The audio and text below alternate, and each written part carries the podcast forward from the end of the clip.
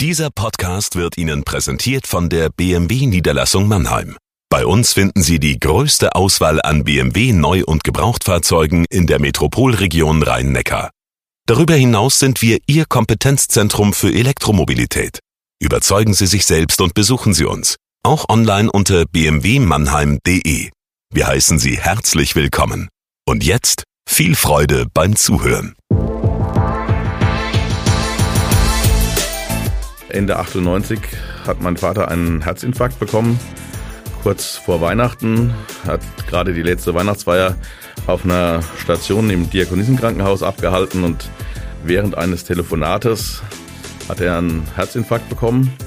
Claudius Kranz ist in Mannheim bekannt als Stadtrat, CDU-Fraktionschef im Gemeinderat und als Anwalt. Er ist allerdings auch Familienvater und der Kirche sehr verbunden. Sein Vater war Pfarrer. Das prägt. Ich weiß, wovon ich spreche. Wie sehr aber auch der frühe Tod des Vaters Claudius Kranz in seinen Wegen gelenkt hat, das ist heute unser Thema. Herzlich willkommen zu Mensch Mannheim, dem Interview-Podcast des Mannheimer Morgen.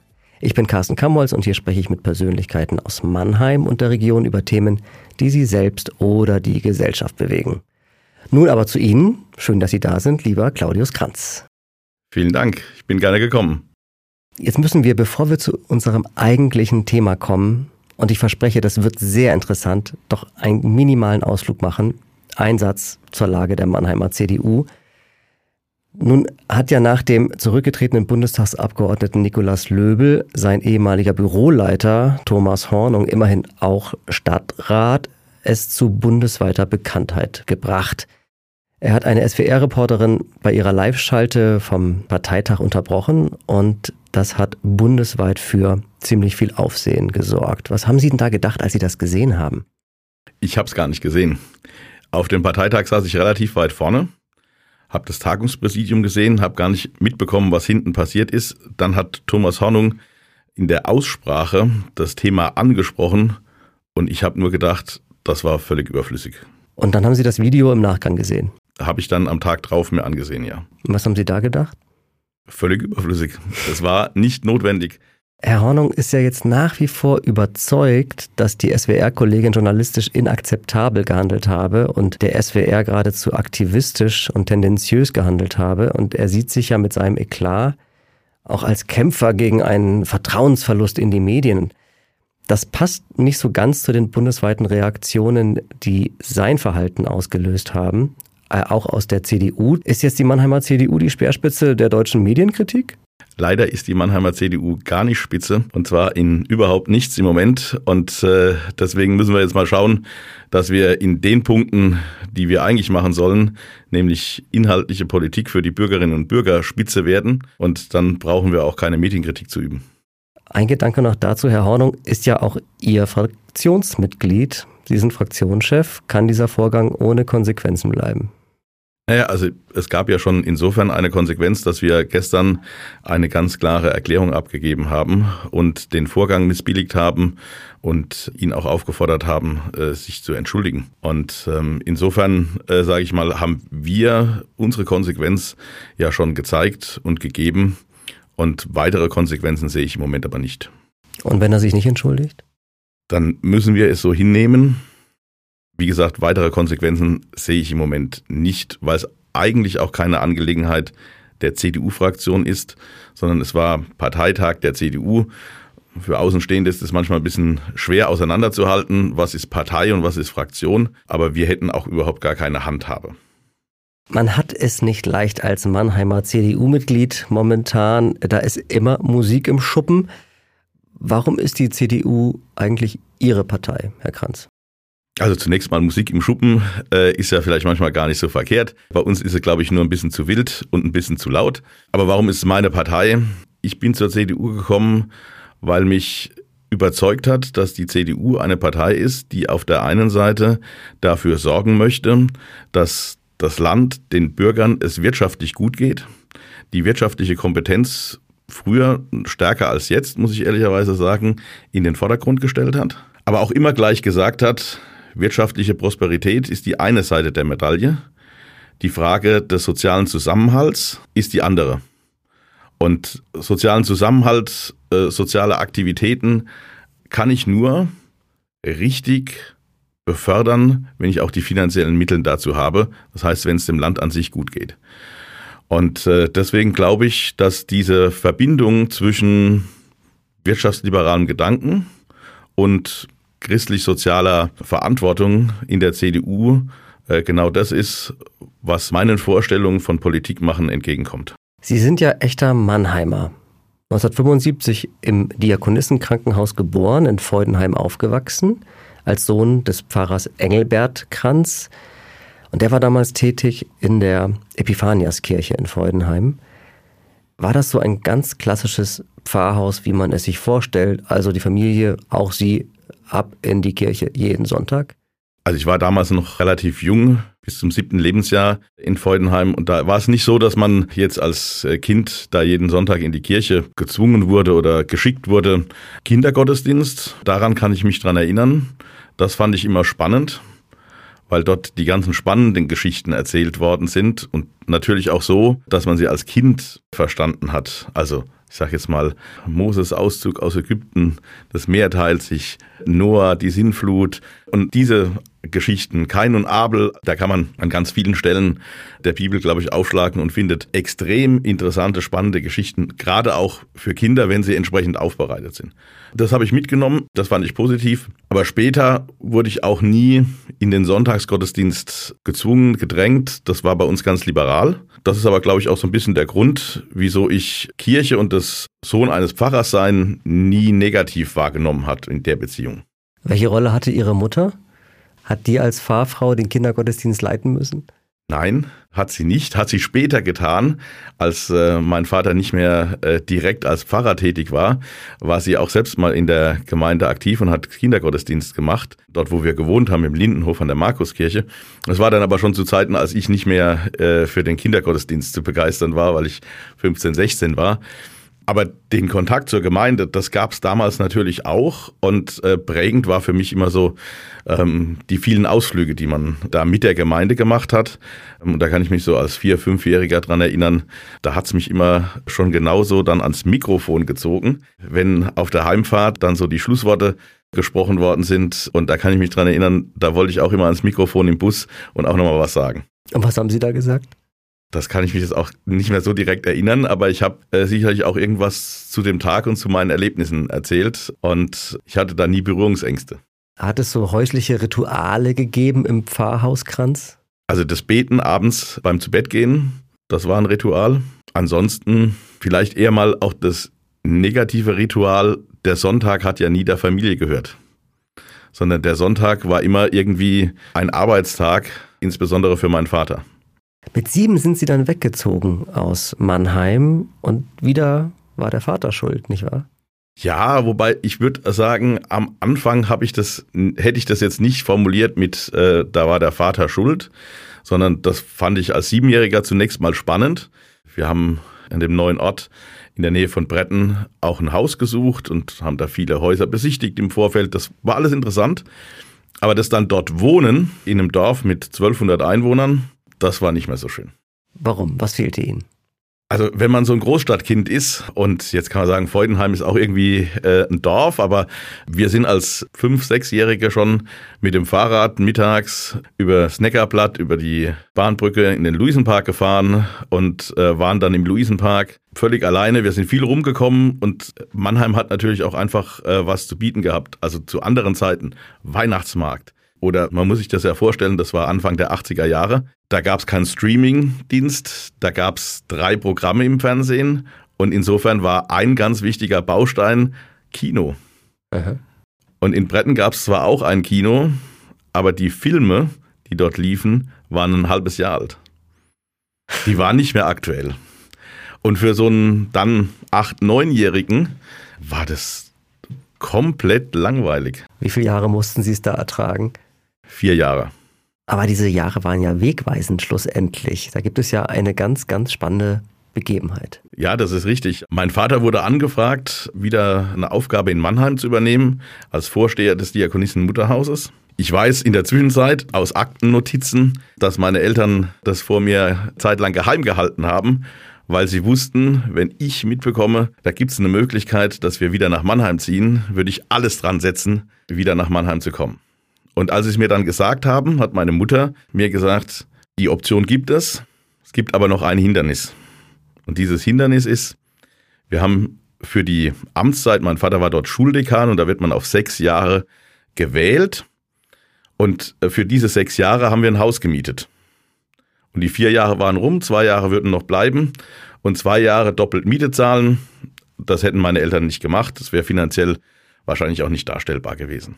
Und er hat gesagt, wenn wir hier aus dem Mietvertrag rauskommen, dann gehen wir nach Mannheim. Und dann habe ich gesagt, da muss es eine Möglichkeit geben. Und dann bin ich nach Bretten, also Ruid liegt so vielleicht dreieinhalb, vier Kilometer von Bretten, der nächstgrößeren Stadt, entfernt. Und da gab es ein Kaufhaus, das Kaufhaus Schneider gab es eine Buchhandlung drin und da bin ich hingefahren und habe mir ein BGB gekauft. Und dann habe ich nach den Mietvorschriften geguckt und habe mir die alle angeguckt und habe tatsächlich in dem damaligen, heute ist, das, äh, ist der Paragraph nicht mehr da, aber damals gab es den, einen Paragraphen gefunden, wo drin stand, wenn Geistliche, Beamte oder Soldaten versetzt werden, dann kann das Mietverhältnis vorzeitig gekündigt werden.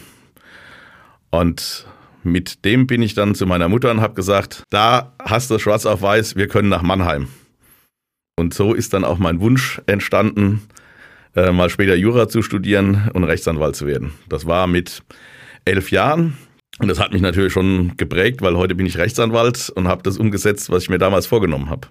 Ah, das ist wirklich eine faszinierende Geschichte. Aber Sie mussten ja irgendwie schon vorher wissen, da gibt es sowas wie ein BGB. Das wusste ich schon. Ich glaube, wir haben das in der Schule damals mal durchgenommen. Und es kann auch sein, dass wir, dass meine Mutter nochmal mit mir irgendwie gesprochen hat oder sowas. Das kann ich jetzt im Detail nach, ja, bin schon alt, äh, über, über 35 Jahren nicht mehr hundertprozentig erinnern. Aber ich kann mich noch so bildlich dran erinnern, wie ich aus dem Haus bin, mich aufs Fahrrad gesetzt habe und da weggeradelt bin. Das heißt, dank Ihrer Hilfe wussten Ihre Eltern, das klappt mit Mannheim, das muss ja gehen. War das für Sie dann klar, Mannheim forever?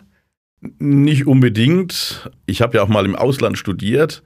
Ich hätte mir auch durchaus an der einen oder anderen Stelle mal überlegen können, woanders zu leben. Aber muss sagen, ich bin in Mannheim glücklich und ähm, würde jetzt immer sagen, eine wunderschöne Stadt, eine wunderbare Region. Hier kann man ganz toll leben und warum sollte ich wegziehen? Es gibt nur ganz wenige Orte, wo ich hinziehen würde. Dann waren Sie zurück in der Stadt und dann hatten Sie allerdings im Jahr 98 das nächste äh, wegweisende Erlebnis, allerdings im negativen Sinne. Ja, äh, Ende 98 hat mein Vater einen Herzinfarkt bekommen. Kurz vor Weihnachten hat gerade die letzte Weihnachtsfeier auf einer Station im Diakonissenkrankenhaus abgehalten und Während eines Telefonates hat er einen Herzinfarkt bekommen und die diakonische Schwester, mit der er gerade telefoniert hat, die hat dann bei mir angerufen und hat gesagt, ich habe gerade mit deinem Vater telefoniert und plötzlich war das Telefongespräch weg. Ich erreiche ihn nicht mehr, da ist irgendwas passiert. Und wir haben auf dem Gelände des Krankenhauses gewohnt und dann bin ich schnell zu ihm rüber in sein Arbeitszimmer und da war er leblos in seinem Stuhl gesessen und wurde dann reanimiert. Aber die Zeit, bis er reanimiert war, war offensichtlich zu lang, sodass er einen sogenannten hypoxischen Hirnschaden erlitten hat und dann war er im Wachkoma. Als das passierte, war Ihr Vater 52. Äh, Sie selbst waren noch im Studium. Hat das Ihre eigenen Lebenspläne dann äh, auch massiv verändert? Also zunächst habe ich auch gedacht, äh, erster Staatsexamen stand unmittelbar vor der Tür, März 99. Ähm, breche ich das jetzt irgendwie ab, verschiebe das. Mein Professor, bei dem ich dann später auch mal angefangen habe, äh, eine Promotion zu machen, hat gesagt, nee, mach das nicht, zieh das jetzt durch. Und insofern hat sich zunächst mal dahingehend nicht verändert. Was dann aber kam, nachdem nach einem halben Jahr klar war, mein Vater wird nicht mehr zurückkommen, äh, wird in diesem sogenannten apallischen Syndrom verbleiben, kamen ganz viele Aufgaben auf mich zu. Nicht familiär, sondern von Ehrenämtern, die mein Vater vorher ausgeübt hat. Da kam der Vorsitzende vom Haus Bethanien, ein Männerwohnheim im Jungbusch, Da war er im Vorstand und hat gesagt, dein Vater hat es gemacht, würdest du in die Fußstapfen deines Vaters treten? Und dann habe ich eigentlich gar nicht lange überlegt, sondern habe gesagt, ja, das würde ich machen, das ist eine gute Sache. Und äh, so habe ich einige Aufgaben, die er wahrgenommen hat, in dem Jahr 99 übernommen. Das ist ja eigentlich eine völlig absurde Situation. Sie sind selber noch im Studium gewesen oder kurz vor Beendigung und eben kein Pfarrer. Warum hat man Sie gefragt? Vielleicht bin ich da jetzt sogar der falsche Ansprechpartner. Das müsste man die fragen, die es getan haben. Aber offensichtlich haben die mir es zugetraut. Vielleicht auch, weil ich meinem Vater relativ ähnlich bin. Bin eher so ein ausgleichender Typ und keiner, der so draufhaut. Und ja, ich habe ja auch bei der einen Aufgabe, weil ich das wirklich schon auch als Engagement meines Vaters toll fand, dieses Thema äh, der Obdachlosenunterkunft im Jungbusch. Und da habe ich eigentlich so aus Überzeugung sofort spontan Ja gesagt. Und die zweite Anfrage war eigentlich, wenn ich mir es jetzt so richtig überlege, auch eine, eine Überzeugungstat, nämlich für den Verwaltungsrat des Diakonissen-Mutterhauses zur Verfügung zu stehen, weil ich diesem Diakonissen-Mutterhaus so unendlich dankbar war, dass sie uns wieder nach Mannheim geholt haben. Und äh, ich bin heute noch, äh, das Diakonissen-Mutterhaus Mannheim hat den, fusioniert mit Speyer. Ähm, Diakonissen gibt's ja immer weniger. Und ich bin heute äh, da auch immer noch äh, engagiert und, und freue mich darüber, mich da einbringen zu können. Sie haben Ihr Studium dann beendet, während Ihr Vater noch im Wachkoma lag? Ja. Diese Phase ist ja schon sehr speziell. Ähm, das ist ja ein Zustand, bei dem Sie zumindest anfangs gar nicht wussten, was nimmt Ihr Vater überhaupt noch wahr äh, und was nicht. Wie sind Sie denn damit umgegangen? Man weiß es nicht, man hofft es aber immer, dass er was wahrnimmt.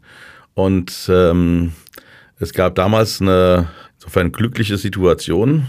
Im äh, siebten Stock des Diakonissenkrankenhauses gab es eine Spezialklinik für Schädelhirntrauma-Patienten.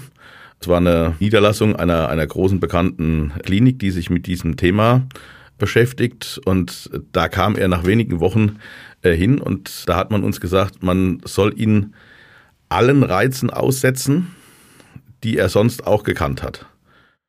Musik mit ihm hören, ihn ansprechen und man hat immer signalisiert bekommen, irgendwas bekommen die mit, aber sie können sich nicht äußern. Sie können es nicht reflektieren, sie können keine Reaktion zeigen. Und das haben wir dann aber auch gemacht. Es hat nicht dazu geführt, dass es ähm, jemals nochmal zu einer wirklichen Reaktion gekommen ist. Aber man hat immer die Hoffnung gehabt. Das haben Sie gemacht bis zu seinem Tod? Ja. Auch in dem Wissen, dass da möglicherweise gar nichts ankommt? Auch in dem Wissen, dass es so sein könnte, aber immer gepaart mit der Hoffnung. Wie oft waren Sie bei ihm? Täglich. Und täglich auch mit ihm gesprochen? Ja. Und haben Sie in diesen Jahren Ihrem Vater eher gewünscht, zurück ins Leben zu kehren oder am Ende vielleicht doch eine Erlösung zu erleben durch den Tod? Die Frage habe ich mir auch selbst oft gestellt, was ich ihm wünsche. Man wünscht sich natürlich immer, dass er zurückkommt, aber dass er so zurückkommt, dass er dann nicht leiden muss. Und deswegen war der Tod am Ende schon auch eine Erlösung, auch für ihn, weil was er überhaupt nicht gewollt hätte, wäre gewesen, dass er dezimiert, eingeschränkt, nicht wirklich vollumfassend handlungsfähig, so dahin vegetiert, aber dann doch wach und alles mitbekommt und er sich zwar äußern könnte, aber vermutlich auch meistens nur seinen Unwillen äußern müsste über seine Situation. Das wäre für ihn, glaube ich, ganz schlimm gewesen. Glauben Sie, er hat was mitbekommen? Ja, ich mache es Ihnen an einem Beispiel. Es war so, ich bin ähm, am 15. Januar 2002 zur Anwaltschaft zugelassen worden. Und äh, vier Tage später ist er gestorben. Er hat es mitbekommen ich bin überzeugt, dass er es mitbekommen hat und gesagt hat, jetzt ist der Zeitpunkt, wo ich loslassen kann. Engelbert Kranz starb Anfang 2002. Sie waren damals 26 Jahre alt. Hatten Sie den Eindruck, Sie müssten ein Stück weit äh, auch sein geistliches Erbe fortführen? Nee, das würde ich nicht sagen. Also sein, sein Wirken in der Gesellschaft ja, sein geistliches, theologisch-geistliches nicht. Und den Vater auf der Kanzel zu erleben, äh, hat das Ihr eigenes Sendungsbewusstsein gestärkt? Sie haben ja diese Anekdote gerade erzählt, dass Sie als äh, Vier- oder Fünfjähriger schon im Bus auch nochmal was sagen wollten. Ja. Also, das hätte ich damals nicht so gesehen. Würde ich heute wahrscheinlich auch noch nicht so sehen. Aber tatsächlicherweise prägt einen das wahrscheinlich doch, wenn man drüber nachdenkt. Und dieses unbekümmert vor Leuten sprechen, ob viele oder wenige, das ist, glaube ich, was, was ich irgendwo mitgenommen habe. Gibt es heute Aspekte in Ihrem Leben, von denen Sie sagen, na, ich bin doch genau so, weil ich in einem Pfarrhaus groß geworden bin? Ja, das glaube ich schon. Also in der Frage des Umgangs mit Menschen, des Eingehens auf Menschen, auf die Probleme der Menschen. Also manchmal ist ein Rechtsanwalt auch ein Seelsorger, weil er sich auch um Probleme kümmern muss und nicht einfach nur nach irgendwelchen Paragraphen sagen kann, das ist richtig oder das ist falsch, sondern auch Wege entwerfen muss, wie man vernünftig eine Situation handeln kann. Man kann alles streitig auseinandersetzen, das ist gar keine Frage. Aber die Frage ist häufig, ist das der richtige Weg für den Mandanten, der vor einem sitzt? Und deswegen glaube ich schon, dass das viel vergleichbar ist und äh, dieses, ich kann mich auch hinsetzen und zuhören, das habe ich, glaube ich, äh, bei uns mitgenommen, weil bei uns viele Personen ein- und ausgegangen sind, die einfach das Ohr eines Zuhörers gebraucht haben, der in dem Fall Pfarrer war. Mhm. Gibt es Fälle, die so ihr moralisches Gerüst in Frage stellen? Also das Recht ist ja nochmal was anderes, äh, wenn man es umsetzt, als das, was möglicherweise das christliche Gewissen einem sagt. Ja, wobei man muss das trennen. Professionellerweise muss man das trennen. Weil man einfach unterstellen muss, dass das, was rechtlich möglich ist, das zu erreichen, das muss ich mit meinem Mandanten besprechen. Und ich muss ihm auch sagen, und das tue ich auch, ob ich das richtig und gut finde. Und wenn er sagt, er möchte es, obwohl ich sage, ich finde es vielleicht nicht den richtigen Weg, dann muss ich es aber trotzdem umsetzen. Mit der Diskrepanz muss man leben. Das ist aber die gleiche Fragestellung äh, an den Strafverteidiger, wie er damit umgeht, dass er jemanden verteidigt, der einen Mord begangen hat. Aber das gehört zum Rechtsstaat dazu, dass man in einem Rechtsstaat auch denen die bestmögliche Verteidigung zugutekommen lässt, der was Falsches getan hat. Wie oft beten Sie? Regelmäßig. Sonntags, wenn ich in die Kirche gehe, natürlich. Wobei das Mache ich nicht immer. Also nicht immer gehe ich in die Kirche. Und dann haben Sie ein schlechtes Gewissen. Nein, ein schlechtes Gewissen habe ich dann keins. Wir kommen schon langsam zum Finale, lieber Claudius Kranz. Äh, ich weiß nicht, ob Sie es wissen, aber drei Sätze müssen Sie jetzt noch beenden und ich fange sie aber an. Wäre ich nicht Rechtsanwalt geworden, wäre ich heute entweder ins Krankenhausmanagement gegangen oder Lateinlehrer. Das müssen Sie erklären. Lateinlehrer. Ich habe in der Schule Latein-Leistungskurs gehabt und Latein-Leistungskurs hat mir riesig viel Spaß gemacht.